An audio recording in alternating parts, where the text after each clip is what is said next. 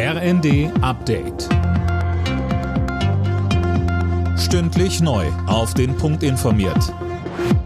Ich bin Philipp Rösler. Guten Tag.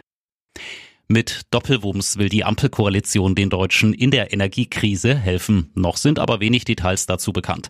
Zur Stunde trifft sich Bundeskanzler Scholz mit den Ministerpräsidenten, um genau darüber zu sprechen. Und die Regierungschefs haben vorab ordentlich Druck gemacht. Tim Britztrup.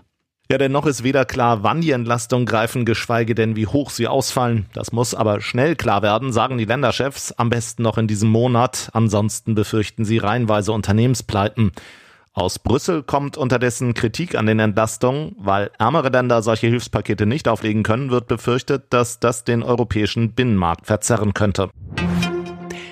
RWE will bis 2030 aus der Braunkohleverstromung aussteigen, acht Jahre früher als ursprünglich geplant. Das hat der Energieversorger mitgeteilt. Erstmal werden wegen der aktuellen Energiekrise allerdings zwei Kraftwerke aus der Notreserve geholt. Laut Wirtschaftsminister Habeck wirkt sich das Ganze trotzdem positiv auf die CO2-Bilanz aus.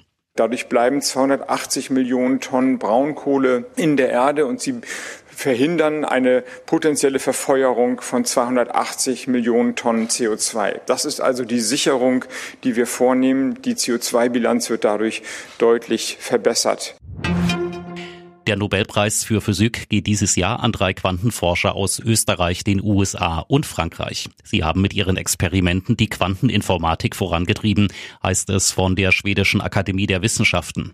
In dieser Woche werden noch die Preisträger des Chemie, Literatur und des Friedensnobelpreises bekannt gegeben.